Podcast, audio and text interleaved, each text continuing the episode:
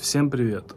Это пятый сезон подкаста «Не о дизайне», который мы делаем совместно с продуктовой лабораторией МИШ. И у МИШ как раз есть отличная вакансия арт-директора. И я оставлю в описании имейл, на который вы можете написать и попробовать свои силы в этой вакансии. А сейчас переходим к подкасту. Дизайн — это? Это способ коммуникации. Мои умения не так важны, как? А мои умения не так важны, как правильный UX и UI дизайн. Когда я стану известен на весь мир, меня запомнят по фразе Не действуйте без идеи, потому что просто крафт не принесет вам ничего полезного. Поэтому всегда вкладывайте хотя бы немножечко маленькой, долбанной идеи в свои проекты, и вы получите настоящий, качественный и клевый результат.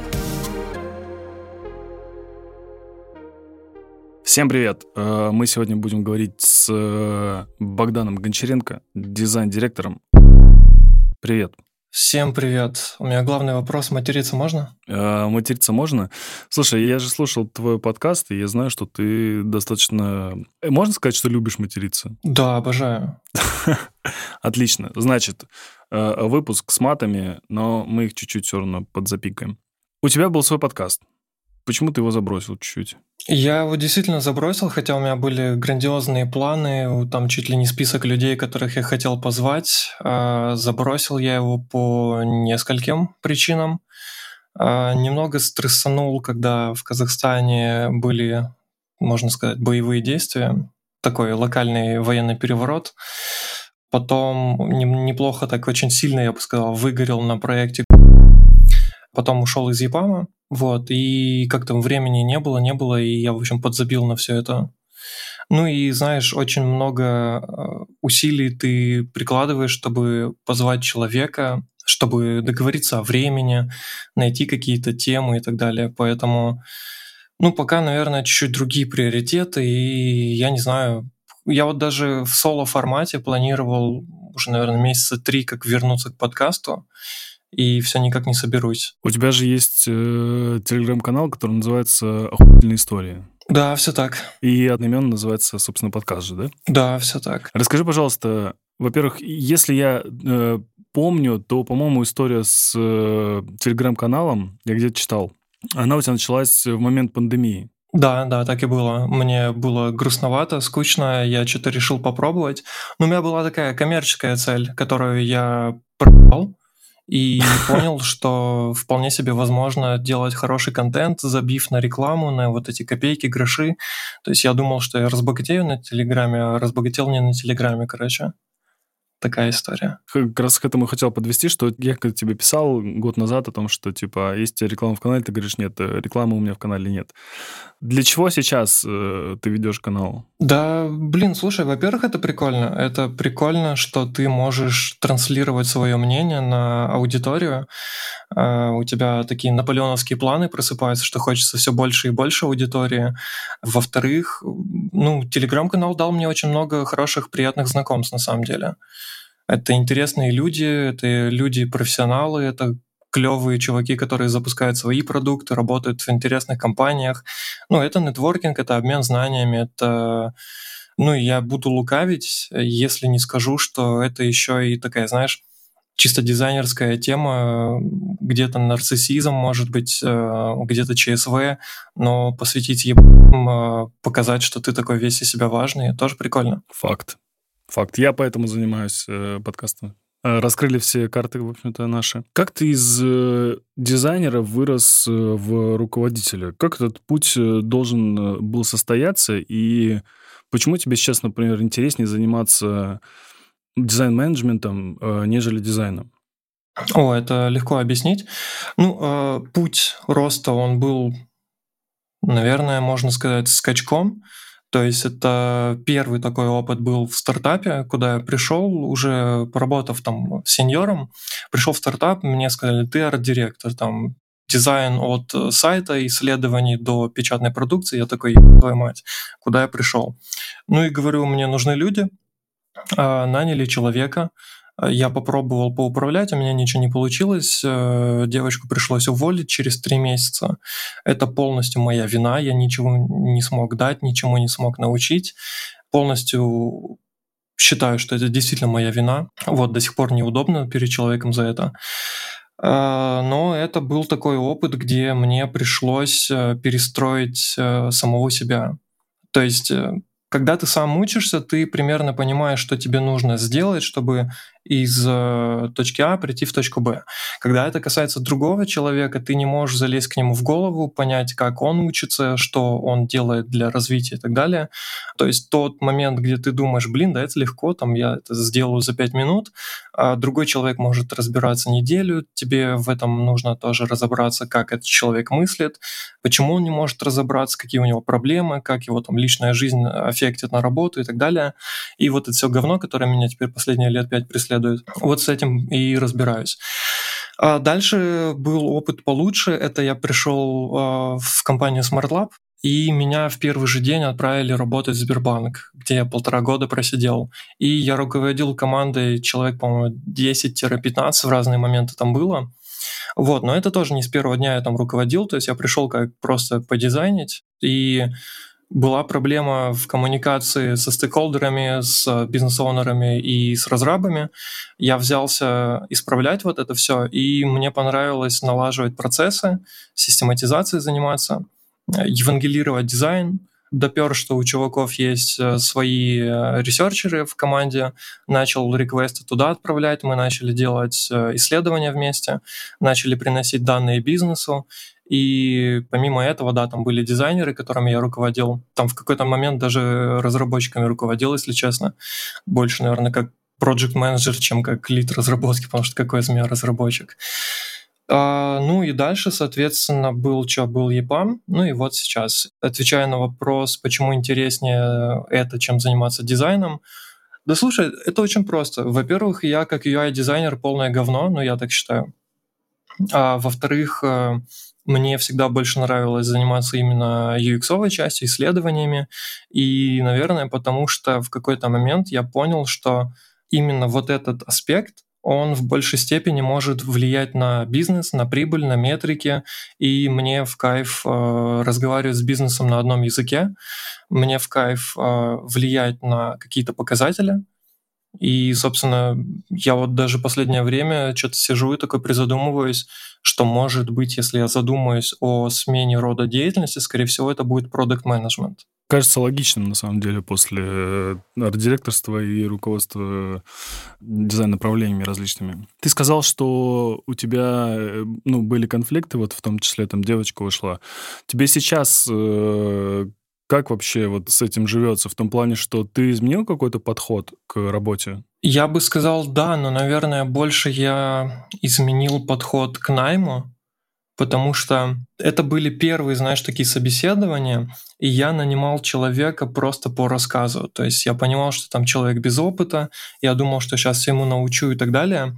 Я просто не представлял, насколько это трудно, насколько много времени и сил нужно вложить в человека, чтобы с нуля его чему-то обучить. А затем я изменил подход к найму, то есть моя философия такова, что любой дизайнер, любой э, сотрудник, так как он уже совершеннолетний, он должен быть э, в большей степени самостоятельным.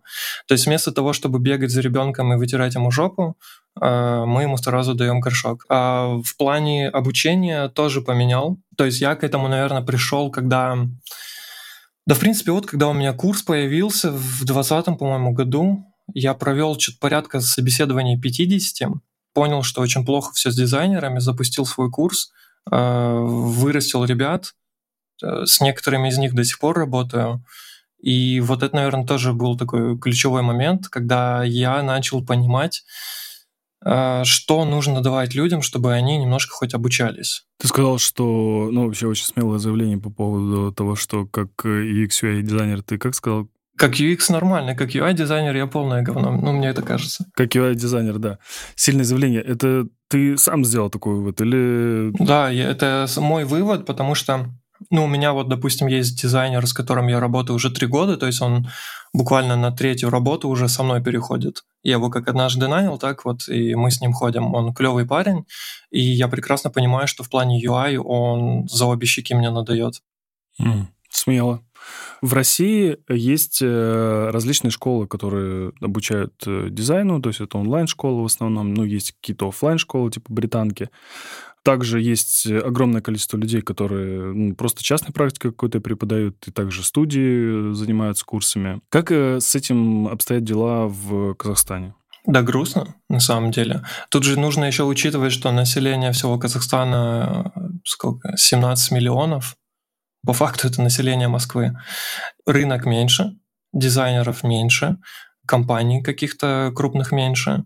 При всем при этом видишь, как вышло. А, изначально больше обучали а, разработчиков, то есть в универах, да, и достаточно много было клевых, ну и остается очень клевых продукт менеджеров И как-то вот к этой всей истории получилось так, что какой-то пласт дизайнеров удачно подсасывался. То есть в плане сервиса, в плане юзабилити, в плане того же э, дизайна есть э, сервисы, которые реально очень клевые. Они хорошие, они удобные, но я бы не сказал, что они красивые. Но с другой стороны, нужно ли это, если это реально удобно? Хз. А в плане обучения тоже все достаточно скромно. Я часто вижу какие-то рекламы каких-то no-name школ, и сам понимаю, что если сейчас я запущу там свою или свой курс, то это будет такой же no-name для большинства. Но у меня при этом, при всем нет доверия вот к этим ребятам, которые запускают эти курсы. Ну, меня звали как-то быть преподавателем в одну казахстанскую школу. Там были требования а нам нужен препод с опытом там, от года. Ну и ты понимаешь, что если чувак проработал дизайнером год в каком-нибудь там no-name агентстве, в маленькой студии на 5 человек, где шеф выполняет роль сейлза, проджекта и разработчика, ну, о каком опыте вообще речь. И вот такие ребята преподают, они берут за такие курсы там долларов 500 при всем при этом, и это очень грустно на самом деле. Ну и да, на рынок зашли Skillbox, Geekbrains, еще кто-то ну, не то чтобы к ним и до этого доступа не было, то есть онлайн-то люди все равно покупали, но они зашли и так, э, по-моему, несколько лет назад они здесь появились э, как официальное представительство. Хотя у них тоже репутация уже давно сомнительная, и люди сторонятся многие их. А где ты сам начинал? Как ты вообще пришел э, к тому, что ты будешь дизайнером? Это спасибо моему отцу. Он мне купил компьютер, на котором был Photoshop. Вот, а потом после Photoshop были попытки в 3D. Потом была, ну, я пошел на информационные системы, что я думал, буду там компьютерщиком, сисадмином, господи, еще чем-то таким. А в итоге вот я попал в азиатский газопровод в 15 лет на практику. Мне исполнилось 16, мне предложили поработать. Там интернет делали, тоже в фотошопе, все это, десятый год был. Да и все, собственно, вот так и попал.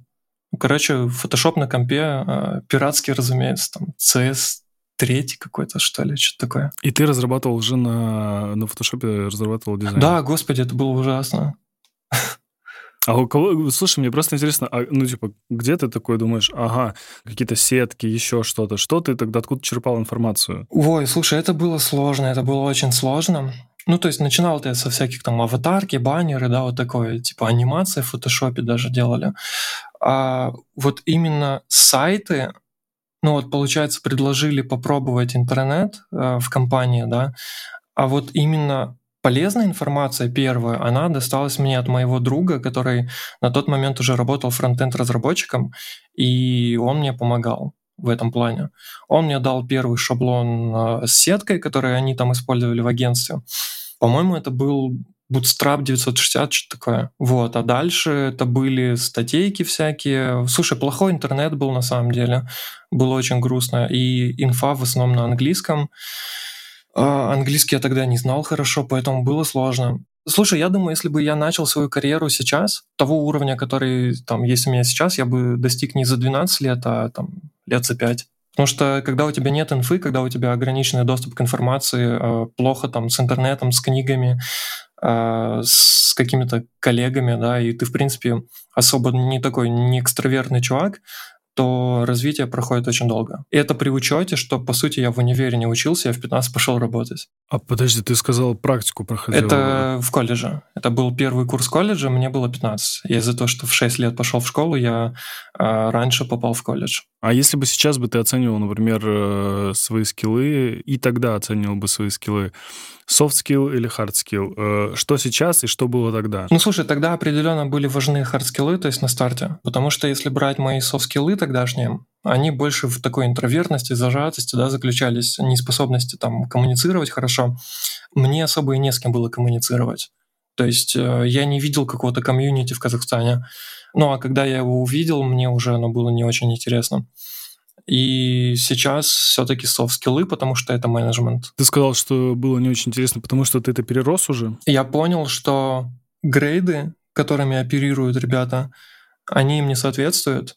При этом они что-то вещают, и мне не очень хотелось э, ввязываться в такие истории, общаться с такими людьми и так далее. Опять же, ЧСВ, блядская ЧСВ. А как ты попал в ЕПАМ вообще? Благодаря автору канала «Поясни за UX». Благодаря телеге, я не помню как, но вот как-то вот эти авторы каналов друг друга находят.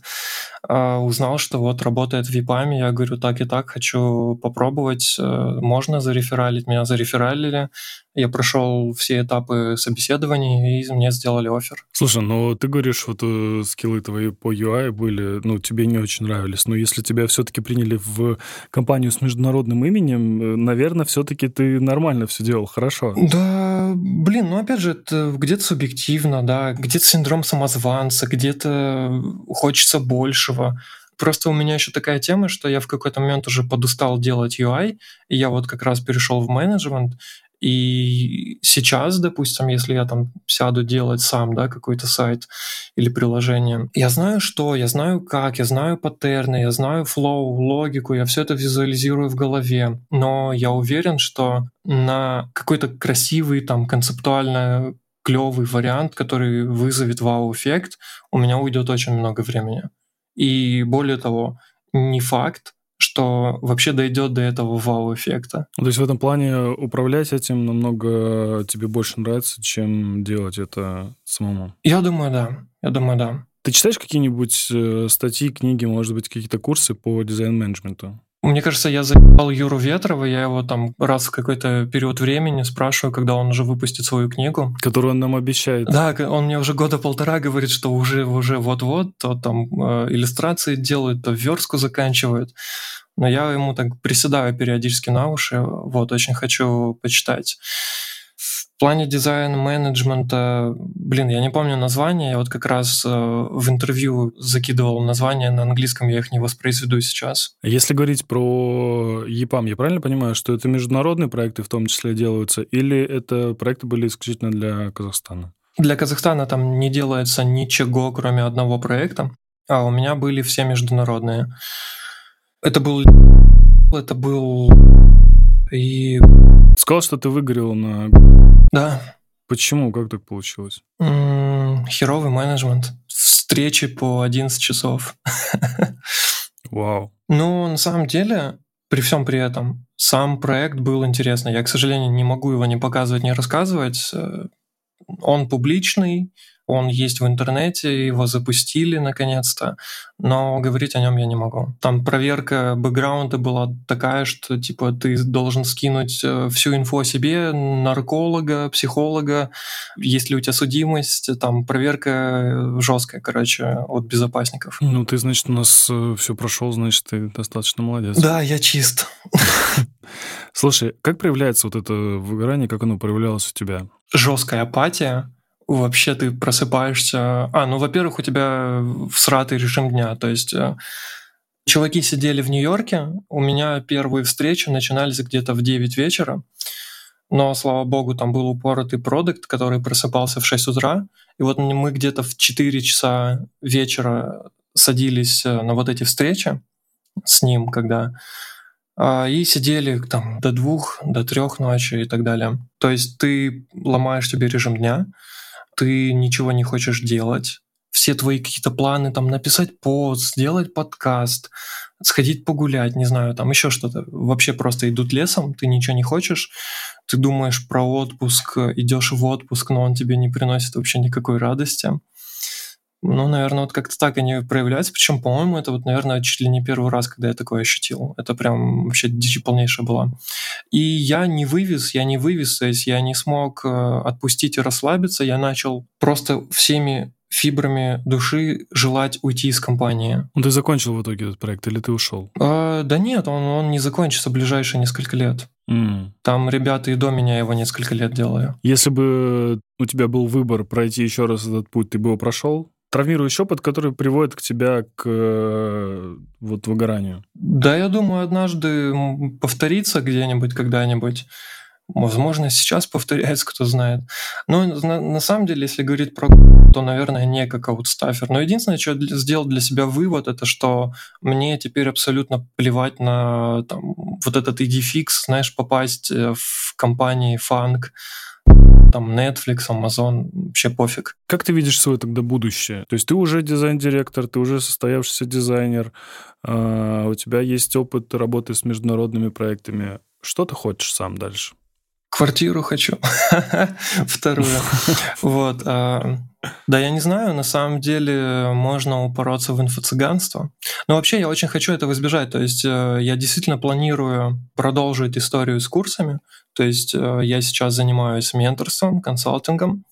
Планирую вот запускать э, курс заново, то есть уже чуть в более таком взрослом, осознанном, серьезном формате.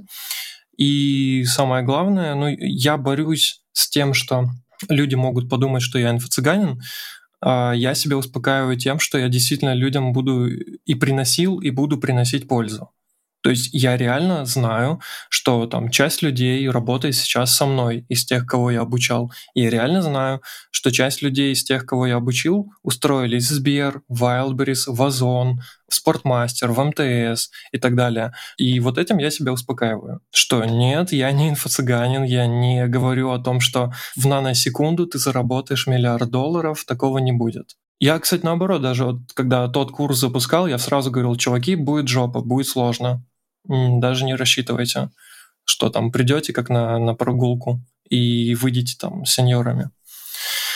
А, вот этим хотя бы пытаюсь избежать а, ассоциации с инфо-цыганством. Ну а если не получится, то все равно буду топить а, тем, что буду приносить реально пользу. А если говорить как раз вот про курсы, да, какой основной посыл у тебя на курсах? То есть чему ты больше учишь? Первый был такой, знаешь, исследование плюс UI, и там я тоже понял, что UI, не-не-не, нафиг, это не то. Потому что потом чуваки выходят со слабыми кейсами по UI, допустим, и все говорят, что О, Богдан какой хуёвый препод, он ничему не научил.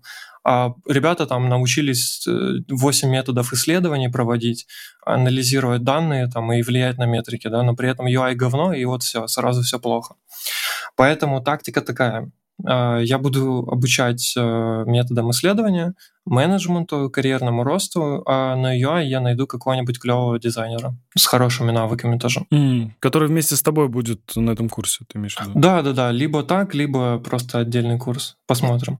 Ну, то есть я не вижу смысла врать э, и себе, и окружающим, что я умею все. Я не умею все. Но ты умеешь организовывать. Надеюсь. Ну, посмотрим, посмотрим. Мне кажется, будет интересно посмотреть, что из этого получится, да и тебе самому вообще э, во все это окунуться еще раз.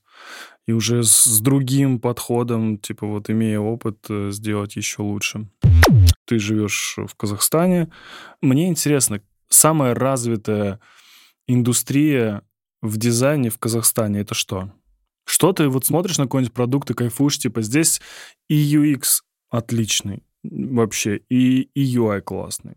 Что это? Это банкинг, в первую очередь. Ну, то есть покажи мне э, страну, покажи мне банк, в котором карту можно просто выпустить за минуту. Просто при тебе ее напечатают, и она будет работать. И, наверное, это вот, я не знаю, как сферу это правильно назвать, но вот сервисы покупки авиабилетов у нас неплохие есть точно. А интернет-магазины, то есть e-commerce у нас плюс-минус неплохой. Там где-то игроков 6 точно наберется, таких с хорошим UX, с хорошим customer experience. Так что да, в плане... Ну, такси, я не знаю, это не считается, то есть это Яндекс Такси, по сути, монополист. А каршеринг, э, он называется у нас... О боже, а как же он называется-то? Я им пользовался и забыл. Короче, это Делимобиль, только э, с другим названием. И он один. И вот это тоже плохо. Вот мне не нравится, что из-за того, что рынок достаточно маленький, есть сферы, в которых э, есть монополисты. Вот это плохо. То есть это приводит к стагнации, к росту цен и к тому, что, ну, короче, люди зажираются. Вот ты понимаешь, ты пользуешься этим каршерингом, потом ты выходишь из машины, нажимаешь там заблокировать, да, что завершить поездку. Он у тебя не блокируется, 15 минут поддержка не берет трубку, ты психуешь, уходишь, оно не работает, у тебя списываются деньги, ты не можешь открытую машину бросить. А, и потом они еще хер кладут на твой request support. Я думаю, если был бы какой-то конкурент, то ребята бы больше работали над э, качеством обслуживания. И у нас э, неплохо работает э, Classified и неплохо развивается, я не знаю, опять же, как назвать эту сферу, продажа БУ автомобилей с гарантией. То есть это салоны, которые ушли в цифровизацию. То есть у них свои приложения, они неплохо качают эти продукты и развивают таким образом. Ну вот, наверное, как-то так. Ну, короче, банкинг — это one love, сто процентов. Слушай, а ты же прям угораешь по тачкам, да? Да, да, да, обожаю. Почему? Да, блин, ну я с детства так. У меня отец приучил, наверное.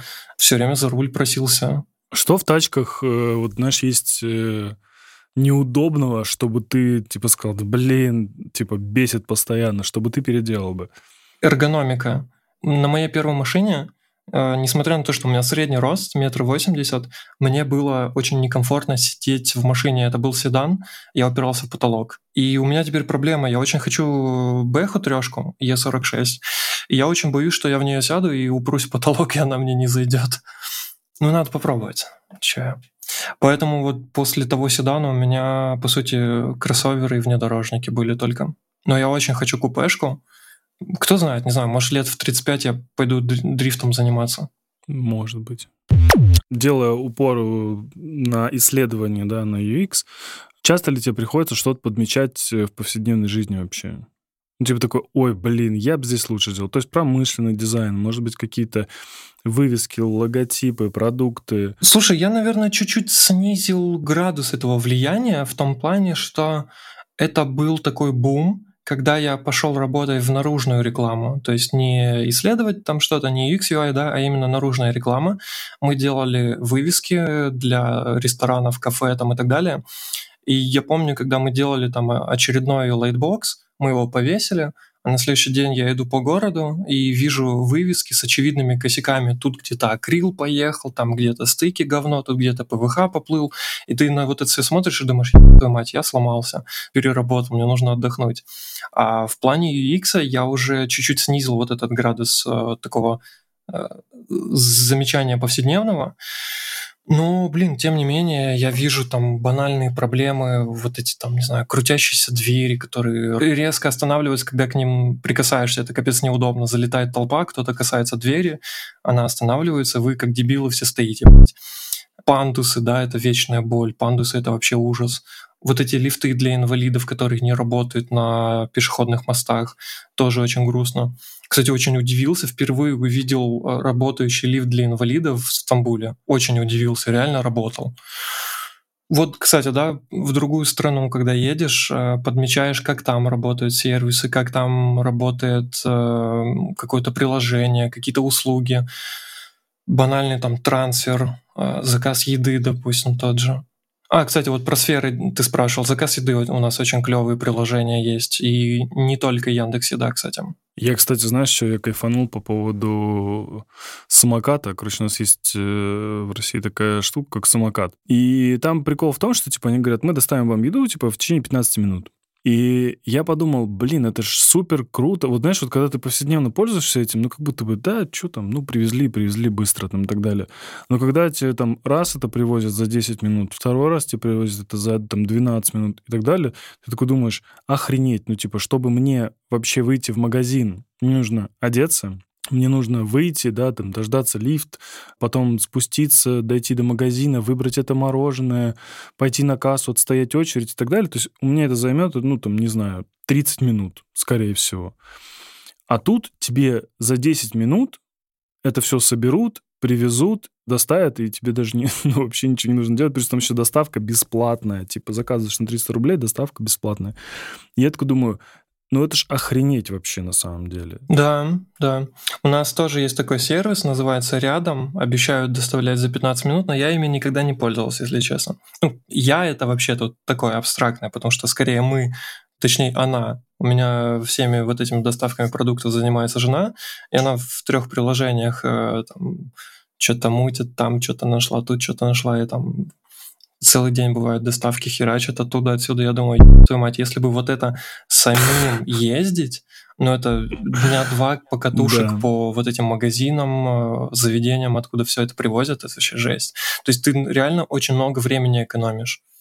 Очень много времени там какой-нибудь клининг экономит. Э, то есть э, вы вдвоем, получается, да, как семья, вы свободны, вы можете там, поехать чем-то заняться, что-то посмотреть, что-то поделать, там, просто отдохнуть. Я вообще за то, чтобы максимально экономить время. Вообще, мне кажется, задача, да, вот как раз-таки Викс решает такие вопросы, чтобы твое время, личное твое время, оно было, его было больше для пользователя. Ну да, это же банальная метрика, time on task, то есть время на задачу. Что можно сделать, чтобы меньше времени на это потратить? Меньше, меньше времени, меньше усилий, и, соответственно, да, там уже подключается тайм-менеджмент, ты начинаешь думать, э, чем бы себя занять. Иногда это тоже проблема, конечно, но тем не менее. Так что да, сервисы это вообще очень круто. Мне вот ребята, которые уехали за границу, рассказывают, как там в условной Португалии, насколько все плохо с этими сервисами, или там в Германии в той же. И я думаю, твою мать, люди живут в каком-то 17 веке по ощущениям. Мы в Турции, вот я один раз в Турции заказал э, еду, доставку еды. Я так удивился, когда, знаешь, вот ты когда еду заказываешь, у тебя потом карта открывается, и ты следишь за прогрессом, да. А там я заказал еду, в приложении ничего вообще не поменялось, никакой статус, ничего не отразилось. Мне приходит смс через 5 минут, в которой ссылка не кликабельная. Я ее копирую в браузер, и там открывается какая-то хрень, вообще не похожая на это приложение. И там карта и там видно, что едет мой курьер. Это капец, это так неудобно. Это вообще очень интересно. У меня тоже был опыт э, в Турции как раз. В Стамбуле э, я заказал там что-то типа кебаб какой-то или шаурма была, я не помню уже. Собственно, там человек звонит, он пытается мне объяснить, что он приехал, и он там ждет меня уже там внизу. А, а я, я даже подумать не мог, потому что, ну, типа, прошло 7 минут. Вот, а он уже приехал э, совсем готовым. И, и я не понимаю, что он что-то меня хочет, как бы, и, и я не понимаю, ну, типа, он меня не особо понимает на моем ломаном английском. Причем у него ломаный английский, у меня ломаный английский. Мы вот так вот, знаешь, типа, общаемся. И он такой мне говорит, братан. Я такой, да, говорит. Он говорит, я внизу. Я говорю, Хорошо, сейчас спущусь. Вот. И он мне приносит. И тоже было удивительно, кстати, ну реально 7 минут. Э, даже если это очень близко, он находился, это нужно даже приготовить хотя бы. Вот. Но было интересно. А самое отвратительное — это такси. Uber просто отвратительно работает в Стамбуле, потому что ты заказываешь э, человека, и у человека уже есть с тобой связь э, в виде чата. И он тебе пишет, типа, куда ты едешь? Потому что он же не видит этого. И ты ему пишешь, типа, да, я еду вот там в такой-то район. Он говорит такой, типа, 500 «А, лир. Ты такой, нет, типа, в смысле 500, тут написано 250. Он такой, либо 500, либо я не поеду, либо отменяй заказ. И ты такой, э, ну ладно, отменяешь заказ. И вот так было все время вообще в Стамбуле. По поводу такси я не могу сказать ничего про Uber в Стамбуле, потому что что Uber, что второе приложение, я забыл, как называется, но такое, оно вроде как по Стамбулу работает 100%. Короче, ни разу мы не смогли им воспользоваться. Минут по 20 там в каждом приложении мы ждали такси, никто к нам не откликнулся вообще, всем насрать и просто всегда ловили так такси. То есть как в старые добрые времена, когда ты машешь рукой и такси останавливается, либо на стоянке такси. Ну и по ценам тоже сориентироваться смогли вот на там второй-третий день.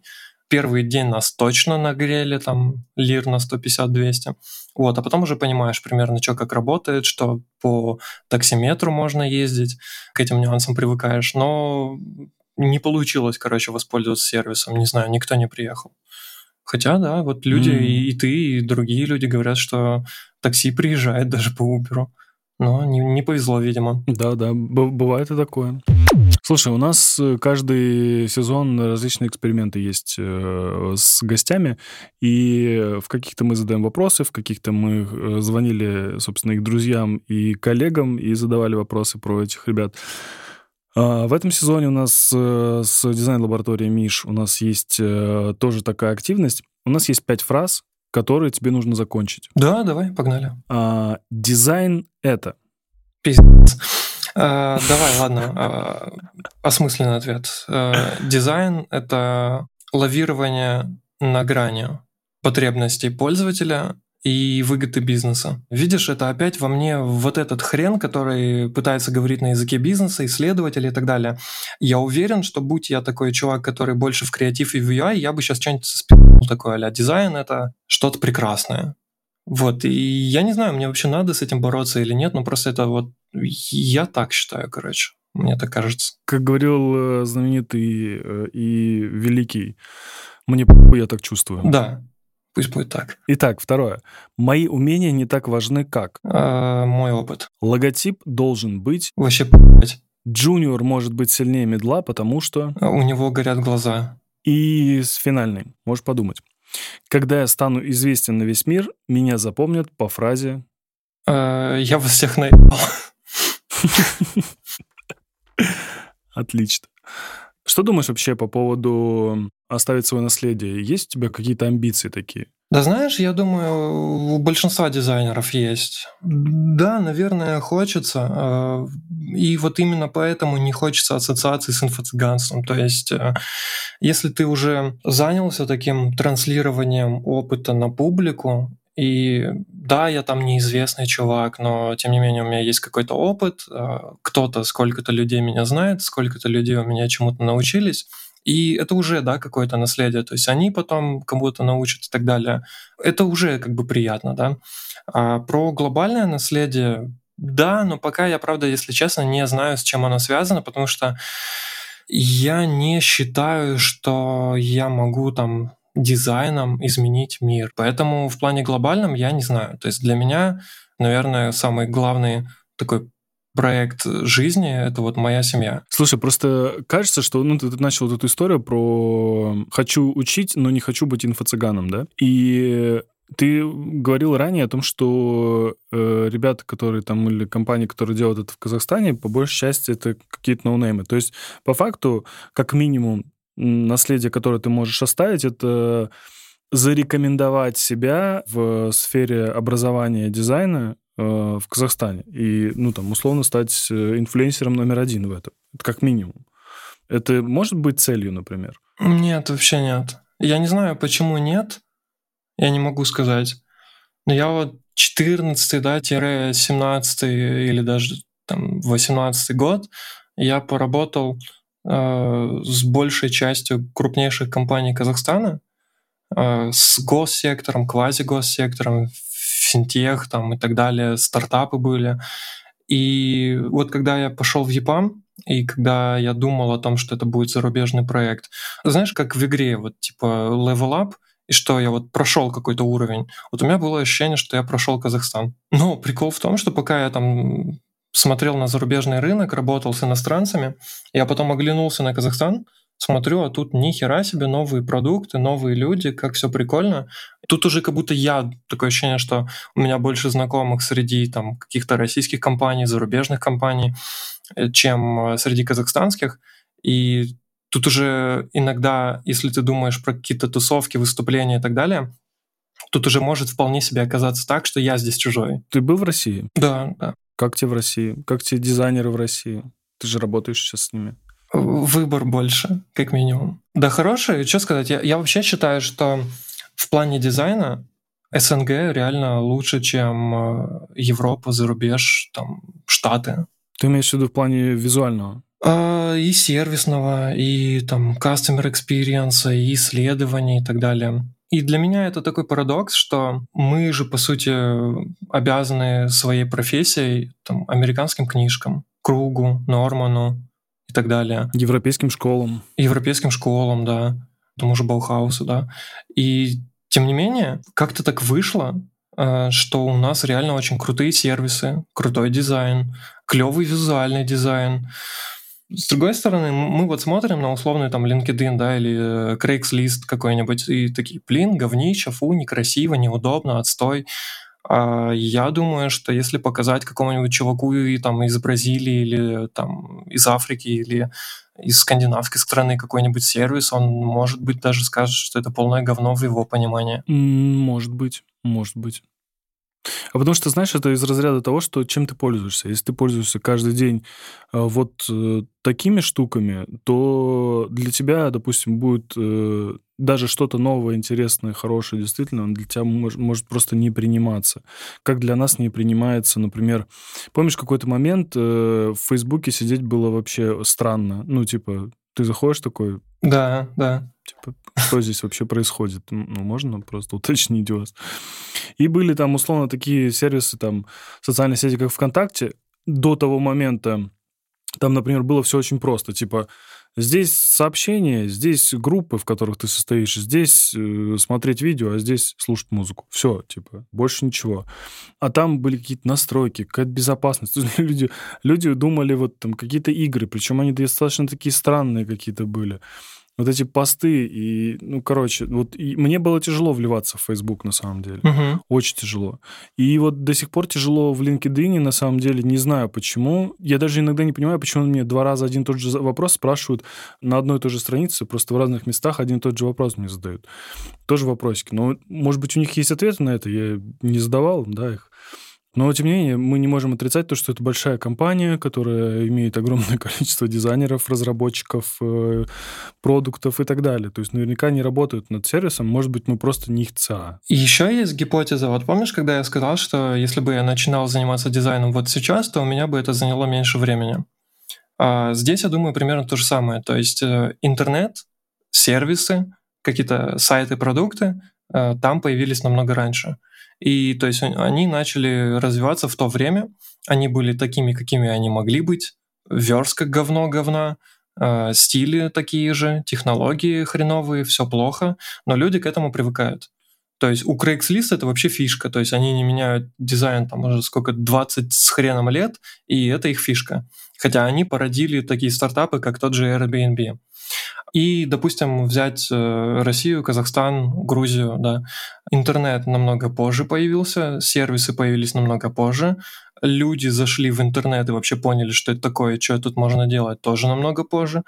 И на этот момент уже было больше технологий, которые можно было учить сразу и использовать именно их. И с учетом того, что дизайн это вообще чуть более поздняя такая история, то есть, ну, мы не будем говорить про старожилов, которые там в 94-5 начинали.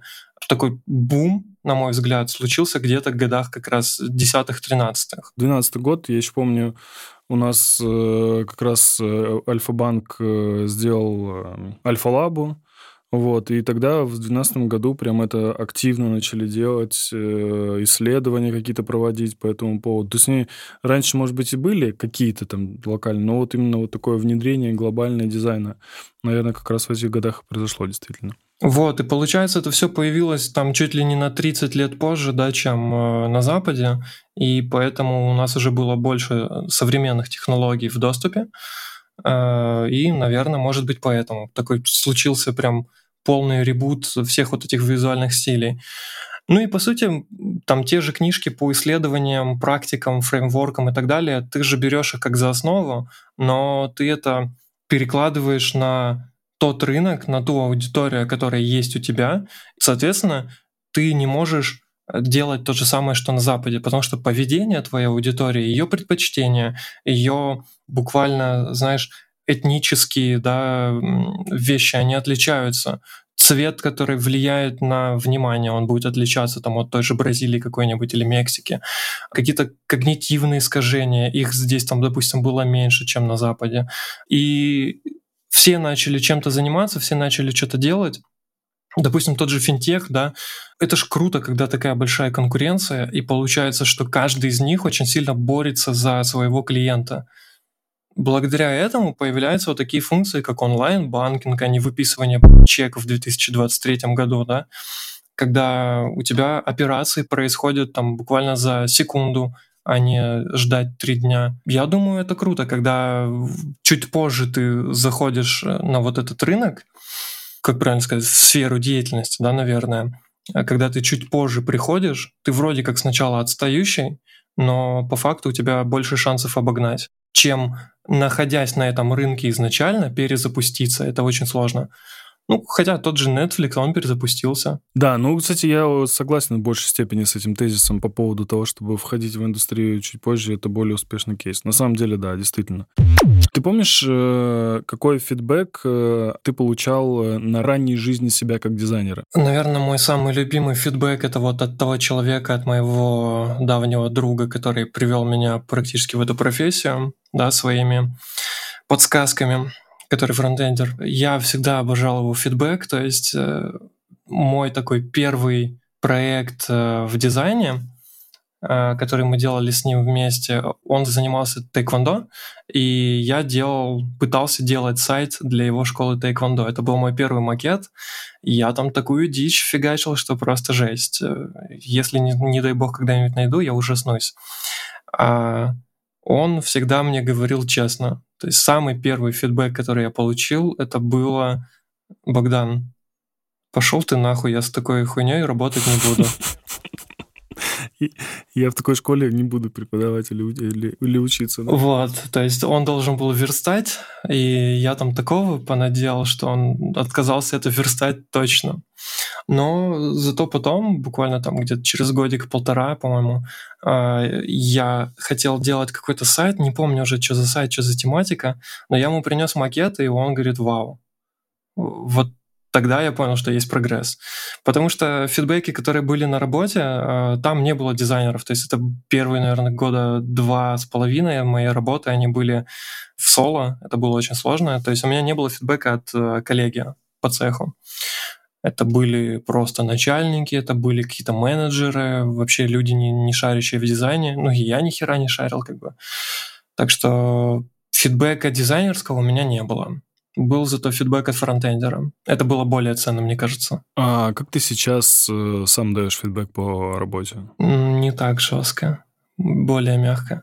Я, я, я знаешь, наверное, иногда этим э, злоупотребляю щитбургером, когда ты такой смотри, у тебя на самом деле клевый дизайн, но вот это полное говно.